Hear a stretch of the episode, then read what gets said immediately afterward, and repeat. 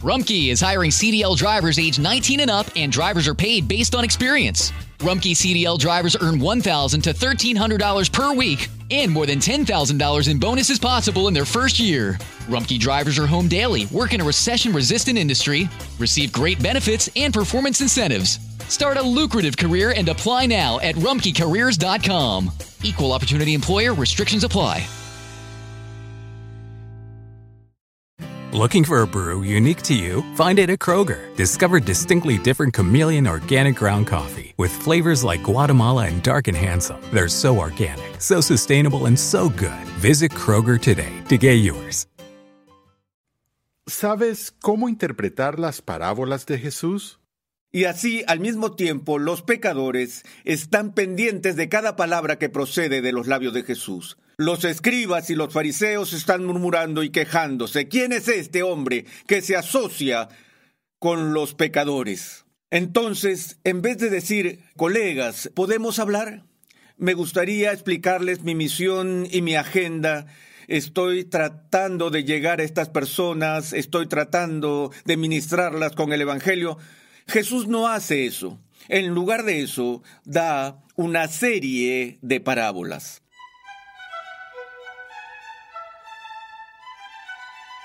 En esta nueva entrega de Renovando tu Mente, continuamos con el octavo episodio en la segunda parte de la serie de enseñanza Del polvo a la gloria que abarca el Nuevo Testamento.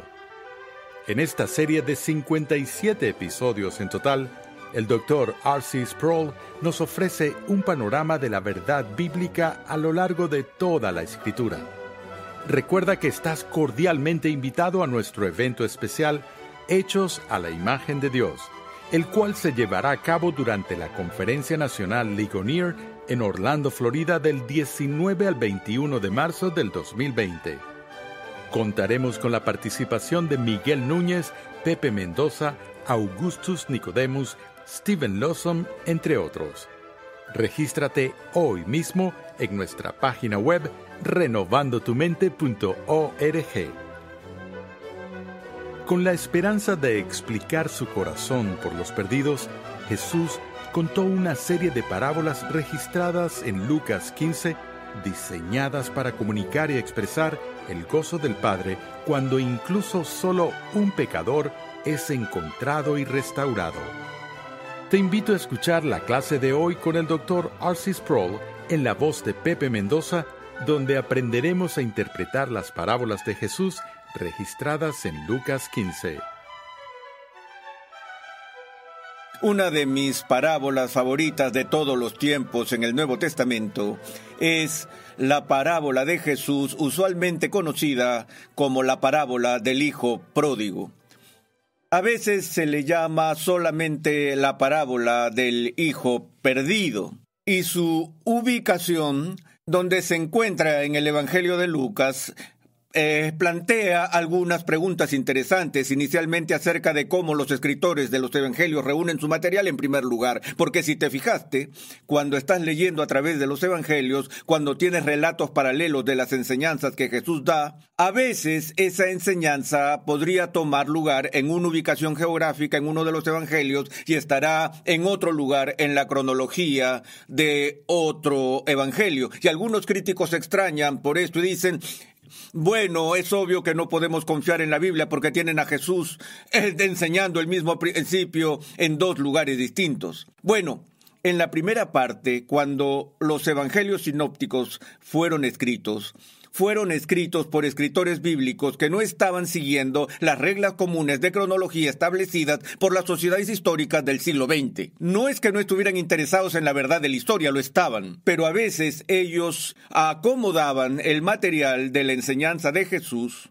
por temas en vez de cronológicamente. Y los distintos escritores de los evangelios tenían diversas razones para hacerlo de esa manera. Otro punto que debe ser tomado en cuenta, eh, ¿alguien conoce algún predicador o un profesor que nunca repite un tema? Tengo que confesarles que yo he dado el mismo sermón en más de una ocasión, en más de un lugar. Y si están eh, familiarizados con los escritos de estudiosos contemporáneos, las personas que han escrito muchos, muchos libros, podrán notar que con frecuencia van al mismo material crítico en varios lugares distintos. Entonces, eso no debería ser un problema que nos perturbe, pero como he dicho, mi parábola favorita es la parábola del hijo pródigo. Creo que se debe a que me puedo identificar con el hijo pródigo. Pero antes que la veamos, quiero que entendamos el contexto en el que Lucas nos da la parábola, que se encuentra en el capítulo 15 de su Evangelio. Lucas presenta esta parábola de la siguiente manera.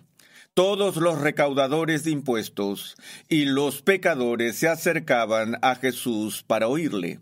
Y los fariseos y los escribas murmuraban diciendo, Este recibe a los pecadores y come con ellos. Es un escenario perfecto para esta parábola. Porque los pecadores, los marginados, el Amharetz, los pueblos de la tierra, se habían reunido y acudían para oír a Jesús. Estaban pendientes de cada una de sus palabras. Ellos conformaban esta multitud que lo seguía de pueblo en pueblo y lo oían con gusto. Pero los profesores, los teólogos, el clero establecido en los días de Jesús. Todas estas personas fueron gravemente amenazadas por la excelencia y majestad de Cristo y estaban constantemente desahogando su ira y desprecio eh, por Cristo. Así que este es uno de esos encuentros, uno de esos enfrentamientos. Recuerden, yo dije que una de las ocasiones para el marco de esta parábola es una de conflicto y tensión. Y así, al mismo tiempo, los pecadores están pendientes de cada palabra que procede de los labios de Jesús. Los escribas y los fariseos están murmurando y quejándose. ¿Quién es este hombre que se asocia con los pecadores? Entonces, en vez de decir, eh, colegas, eh, ¿podemos hablar? Me gustaría explicarles mi misión y mi agenda estoy tratando de llegar a estas personas, estoy tratando de ministrarlas con el Evangelio. Jesús no hace eso. En lugar de eso, da una serie de parábolas. Así que leemos. Entonces él les refirió esta parábola diciendo, ¿Qué hombre de vosotros, si tiene cien ovejas y una de ellas se pierde, no deja las noventa y nueve en el campo y va tras la que está perdida hasta que la haya? Al encontrarla, la pone sobre sus hombros, gozoso. Y cuando llega a su casa, reúne a los amigos y a los vecinos, diciéndoles, Alegraos conmigo, porque he hallado mi oveja que se había perdido. Os digo que de la misma manera habrá más gozo en el cielo por un pecador que se arrepiente que por noventa y nueve justos que no necesitan arrepentimiento. Existe un gran himno basado en esta breve parábola llamado 99 ovejas son. Ustedes conocen el himno, 99 son las que en el prado están, más una sola sin pastor por la montaña va, del buen redil se apartó y vaga en triste soledad. Y cuenta la historia de la búsqueda de Dios quien fue a buscar la que se había perdido. Una vez escuché a mi amigo John Guest exponiendo en una cruzada evangelística hablar acerca del cambio en la mentalidad de la iglesia de hoy con respecto a épocas anteriores, cuando la iglesia entendía su misión de unirse con Cristo para buscar y salvar a los perdidos. Y eso es importante. Jesús no dijo, yo solo vine a salvar a los perdidos, sino vine a buscarlos. No se limitó a colgar un letrero afuera de su iglesia que decía Bienvenido todo el mundo, vengan y escuchen mi predicación, sino que salió a las carreteras y caminos y buscó a las personas que estaban necesitadas y él les ministró. Eso era característico del método de operación de Jesús. Bueno, John Guest, cuando estaba hablando acerca de esto, dijo que hemos reemplazado el himno Las 99 con un canto diferente, porque en realidad ya no creemos en el evangelismo, puesto que no creemos que alguien está perdido. E incluso si creemos que están perdidos, pensamos que es políticamente incorrecto ir tras ellos y buscarlos, salir a buscarlos. Y él decía que el tema musical de hoy en día no viene de las páginas de la escritura, sino de jarabe de palo, porque ahora el himno de la iglesia es libre, libre como el aire, Déjame vivir libre, pero a mi manera. Yo creo que nunca podré olvidar la importancia de lo que John dijo, que olvidamos que nuestro Señor estaba profundamente interesado en salir y encontrar los perdidos. Ahora, él continúa con esta breve serie de parábolas todas con el mismo motivo de que es lo que hacemos para encontrar lo que es valioso cuando se pierde, cuando el pastor pierde una de sus ovejas. Eso no es solo un problema para las ovejas, es un problema para el pastor. Una oveja es valiosa para el pastor y por eso va y la busca. Luego él cuenta la historia. Oh, qué mujer, si tiene diez monedas de plata y pierde una moneda, no enciende una lámpara y barre la casa y busca con cuidado hasta hallarla. Cuando le encuentra, reúne a las amigas y vecinas diciendo, Alegraos conmigo porque he hallado la moneda que había perdido. De la misma manera os digo, hay gozo en la presencia de los ángeles de Dios por un pecador que se arrepiente. Ahora, no creo que Jesús esté burlándose de las mujeres, pero él prepara el escenario, el contexto de esta parábola diciendo, ¿qué mujer, qué mujer hay que si tiene diez monedas y pierde una de ellas, no enciende la lámpara y busca diligentemente hasta encontrarla? Bueno, tal vez hay mujeres que no lo harían, pero no estoy casado con una así. Estoy casado con una que es la mujer más organizada de todo el mundo. De hecho, nuestro apodo cariñoso para Vesta es señorita pulcritud. Algunas personas son organizadas, otras son pulcras, exigentes, algunas personas son fastidiosas, pero mi esposa es meticulosa. Hay un lugar para todo y todo va en su lugar. Solo hay un problema. Ella guarda las cosas tan bien que siempre es el mismo cuento en mi casa cuando ella olvida dónde puso algo. Así que se encienden las luces y empieza la búsqueda. Y cada vez que esto sucede, pienso en esta parábola. Mi mujer demuestra la verdad de las enseñanzas de Jesús una y otra vez en su vida. Pero ven, el motivo aquí eh, es la búsqueda de lo perdido.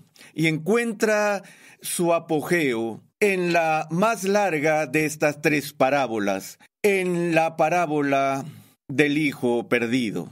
Y Jesús dijo, cierto hombre tenía dos hijos. Y el menor de ellos le dijo al padre, Padre, dame la parte de la hacienda que me corresponde. Y él les repartió sus bienes. No muchos días después, el hijo menor, juntándolo todo, partió a un país lejano y allí malgastó su hacienda viviendo perdidamente. Qué poderosa descripción y tan sucinta. Jesús podía decir tanto con tan pocas palabras. Es la historia breve y simple de dos hijos, uno de ellos impaciente, quiere su herencia ahora mismo. Así que va y busca a su padre y le dijo, dame mi herencia. Permíteme usarla como un capital para empezar, para salir al mundo. Entonces el padre asiente y concede el deseo de su hijo y le da su herencia por adelantado. Y lo primero que se nos dice de este joven es que él va a un país lejano. ¿Qué tan común es eso? ¿Cómo se comportan los jóvenes en vacaciones? Cuando tienen su primera oportunidad de estar fuera de los ojos vigilantes de la autoridad, de la familia, de los profesores, y pueden ser libres por una semana, unos días, fuera del alcance cuidadoso de alguien. ¿Cómo nos comportamos cuando estamos libres de las restricciones y limitaciones que pone nuestra comunidad sobre nosotros, cuando sabemos que tenemos una reputación que cuidar? Y cuando la gente quiere ir y hacer cosas malas, ellos prefieren ir donde sean anónimos. Este amigo se va a un país lejano y se nos dice que malgasta su fortuna en una vida desenfrenada, un estilo libertino lo que el padre había trabajado tanto tiempo para poder acumular, él se lo gasta con total rapidez. Cuando lo había gastado todo, vino una gran hambre en aquel país y comenzó a pasar necesidad. Entonces fue y se acercó a uno de los ciudadanos de aquel país y él lo mandó a sus campos a apacentar cerdos. Ven cuán Mm. Conmovedor es esto que Jesús cuando cuenta la historia no lo pone a atender rebaños de ovejas, sino que él ahora se ve obligado a ir a cuidar cerdos. Eso tiene un significado especial para el judío, porque el judío entendía que el cerdo es inmundo Y este hombre ahora ha pasado de la vida de príncipe, quien gozaba de grandes lujos y eh, una vida eh, suntuosa, la cual era posible por su herencia, va y se la gasta toda su herencia, teniendo todo lo que quería. Él, él sació sus propios deseos y sus apetitos hasta que se quedó sin recursos. Y cuando se quedó sin sus recursos, da la casualidad de que una hambruna llegó a la tierra y empezó a pasar necesidad. ¿Por qué será? Que pareciera que la única vez que queremos oír alguna palabra de Dios es cuando tocamos fondo, cuando llegamos a las profundidades de la desesperación.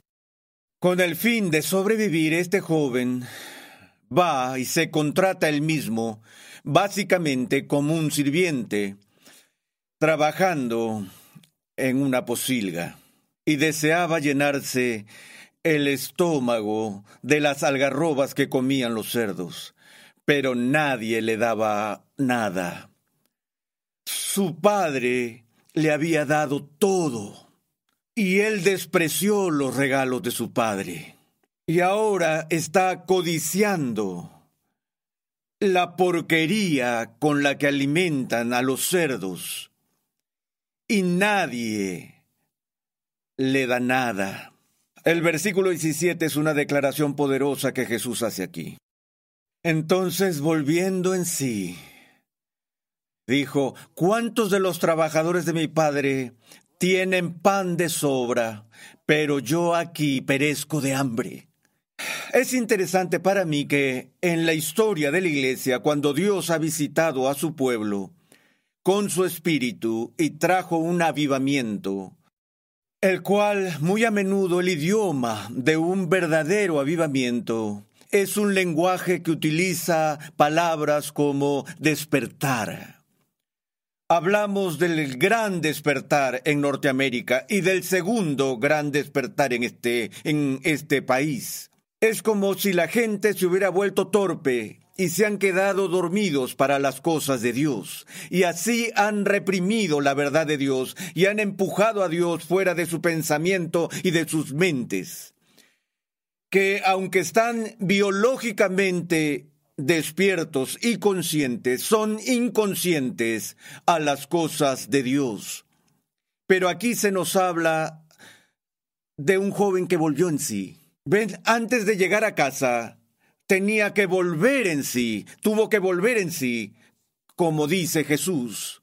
Ahora, también quiero añadir en paréntesis, ni por un momento, yo creo que Él volvió en sí por Él mismo.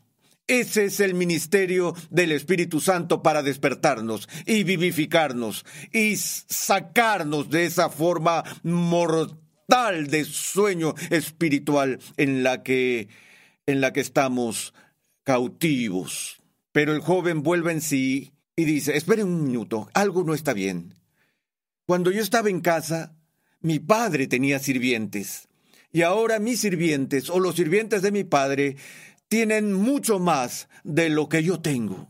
Y dijo, me levantaré e iré a mi padre y le diré, Padre, he pecado contra el cielo y ante ti ya no soy digno de ser llamado hijo tuyo. Hazme como uno de tus trabajadores. Esto casi suena como un retrato biográfico de David, porque es una descripción tan e-, emotiva, vívida, gráfica de lo que es el arrepentimiento genuino. Porque, en primer lugar, reconoce su pecado y él reconoce contra quién ha pecado. He pecado contra el cielo y he pecado contra mi Padre.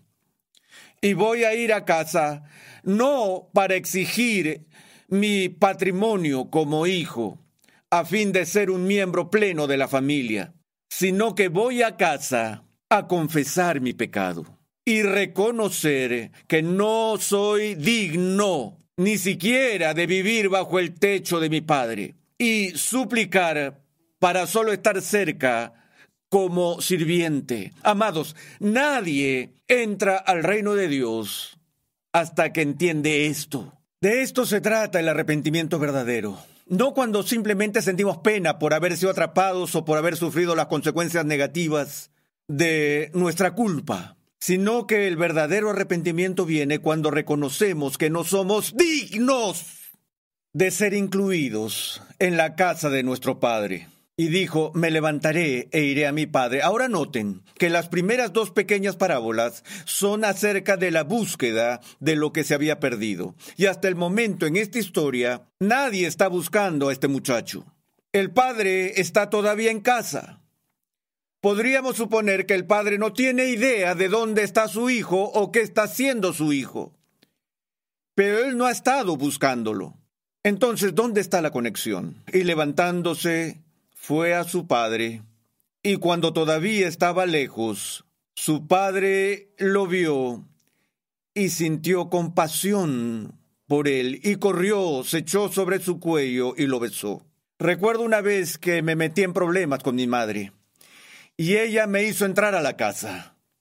Ella no salió a recibirme, ella no me agarró de la oreja, pero entré en la habitación y ella estaba allí de pie, con los brazos cruzados y estaba dando golpecitos con el pie. ¿Alguna vez has visto a alguien así? Me estaban esperando y tan pronto como vi la postura y los golpecitos con el pie sabía que estaba en aguas profundas y a punto de recibir un sermón kilométrico. Creo que si hubiera sido el padre pródigo y viera a mi hijo que viene por la calle, tal vez hubiera estado tentado a quedarme allí con el ceño fruncido, esperando qué tenía que decirme. Así no es como Dios actúa. Así no era este padre. Apenas llegó a ver a su hijo, ¿cómo es que lo reconoció? Es probable que por la manera peculiar en que caminaba. Ciertamente no hubiera sido por la ropa o por su apariencia facial porque este chico había estado viviendo con cerdos. Él apenas habría sido reconocible. Pero aún a la distancia, él fue reconocido y tan pronto como el padre lo vio, se dio cuenta de que estuvo en problemas, porque el padre, se nos dice, tuvo compasión. ¿Y qué dice la Biblia? Así que él, cuidadosa y deliberadamente, dio un paso en dirección a su hijo. No, eso no es para nada el punto. Él corrió por el camino. Sus piernas están volando. Se lanza sobre su hijo, lo toma, lo abraza, besa su cuello y lo lleva a la casa y, y, da la orden, maten al becerro engordado, le pone un anillo en su mano, un turbante en la cabeza y le da todos los honores que podrían ser conferidos a un hijo honorable. Él le da al hijo todo lo que él no merece. ¿Quiénes son los fariseos en esta historia? El hermano mayor lo ve y dice, hey, espera un minuto, yo nunca desperdicié mi herencia en una vida licenciosa. Yo no fui y te avergoncé, ni te contradije, ni he pecado contra el cielo. Y tú nunca me hiciste una celebración. Él no lo entendía, al igual que los fariseos. Él dijo, este es tu hermano. Este es mi hijo. Estaba perdido. Y ahora ha sido hallado. Todo eso para decir a los fariseos, sí, me asocio con los pecadores, porque esa es mi misión. Y si amas al Padre, esa será tu misión también.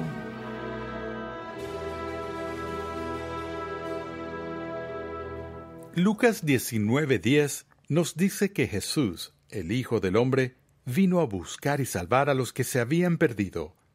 Los perdidos que él buscaba eran los injustos, los parias y los que estaban en bancarrota espiritual.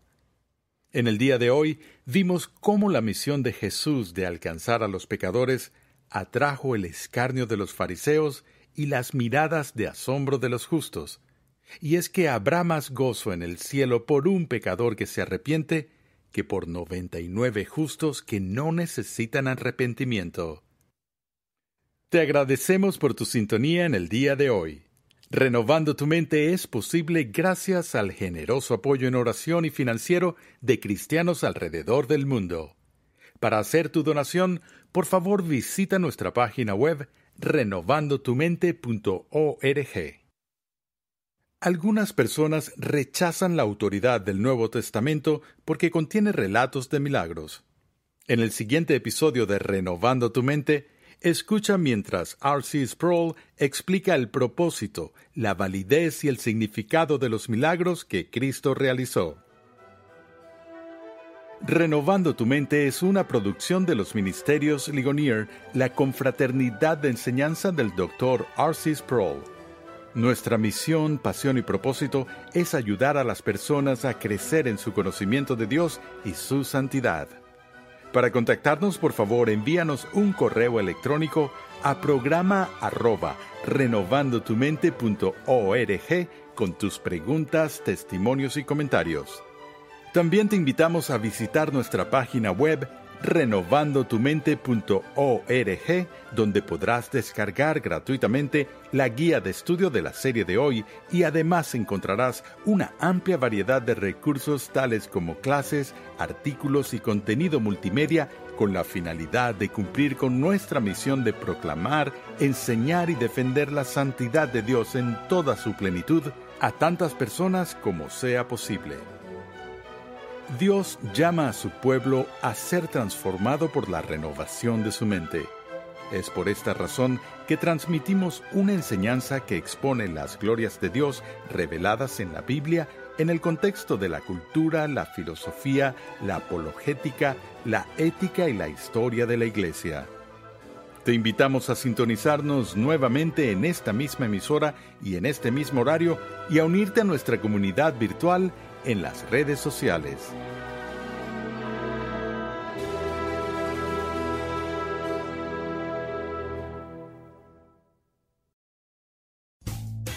Rumkey is hiring CDL drivers age 19 and up, and drivers are paid based on experience. Rumkey CDL drivers earn 1,000 to $1,300 per week, and more than $10,000 in bonuses possible in their first year. Rumkey drivers are home daily, work in a recession resistant industry, receive great benefits and performance incentives. Start a lucrative career and apply now at rumkeycareers.com. Equal opportunity employer restrictions apply.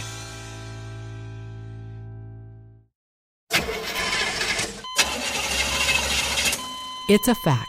All cars will eventually break down. If you have CarShield, you can protect yourself from the high cost of auto repairs. And they're America's number one auto protection company. Your transmission, engine, and car's computer system are all covered. Get the ultimate vehicle service protection. Call CarShield now at 800 440 5931. That's 800 440 5931.